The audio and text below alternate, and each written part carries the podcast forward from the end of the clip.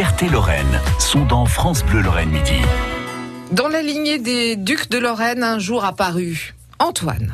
Premier du nom, c'est Oui. ça, un Ah premier oui, du le nom. duc Antoine, oui. Fils euh, aîné survivant de René II et de Philippe de Gueldre. On rappelle que c'est le nom de la duchesse. hein. Oui. Et euh, Antoine régna et eut Ah oui, une alors longue lui, lignée. Ah oui, aussi. alors lui, euh, vraiment, Antoine, il a régné un bail, hein, parce que euh, il est devenu duc euh, euh, assez jeune, finalement. Il est, il est mort vieux. bah, enfin, il est mort vieux. Non, il est mort à 55 ans. Je pensais qu'il avait vécu plus longtemps, moi. Euh, faut dire qu'en comparaison à son fils, il a régné très longtemps, parce que vous verrez, son fils est mort euh, très jeune et un peu bêtement. Enfin, euh, tout ça pour dire que euh, Antoine, donc oui, c'est le fils de René II et de Philippe de Gueldre.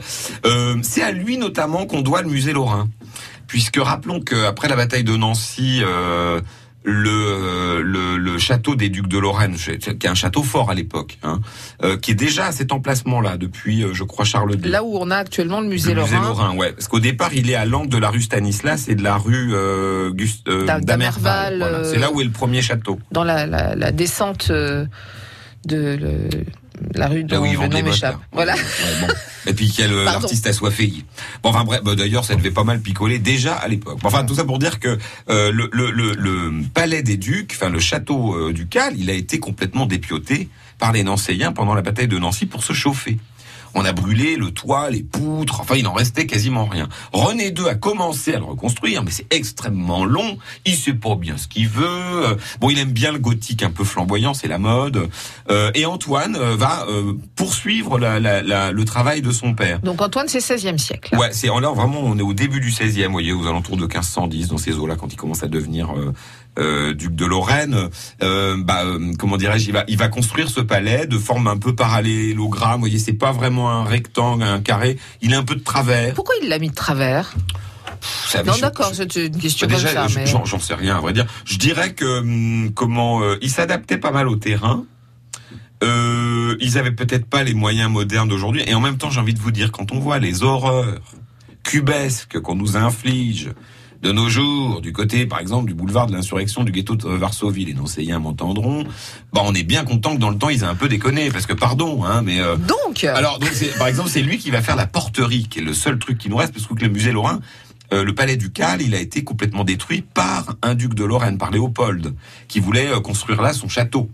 Euh, il, le, il le fera plutôt à Lunéville euh, plus tard, mais au départ, il veut le construire là. Et à l'époque, il trouve ça ringard le néo-gothique. Vous voyez, on bah, est, forcément, on est au modes 10 en passent. hein. 1700, c'est moche, on adore Versailles. Ouais. Euh, donc il fait tout désinguer. Il y a qu'une partie qui est restée, qui est, à mon avis, l'une des plus belles, même si on sait qu'il y avait une très belle tour en rond, euh, là, à peu près au niveau du palais du gouvernement. Là, il y avait une tour euh, immense euh, où tu pouvais monter un peu comme à Blois. Mhm.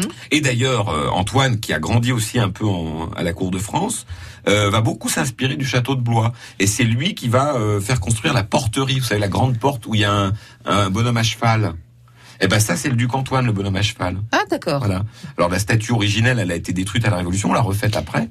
Euh, mais euh, en tout cas, c'est lui qui va construire ce château. Alors les Alsaciens le détestent, puisque c'est lui aussi qui va euh, aller combattre les Rusteaux. Vous savez qu'il y a eu une espèce de de, de, de période un peu euh, spéciale euh, euh, en ce euh, en ce 16e siècle, c'est qu'il y a eu une révolte des pauvres.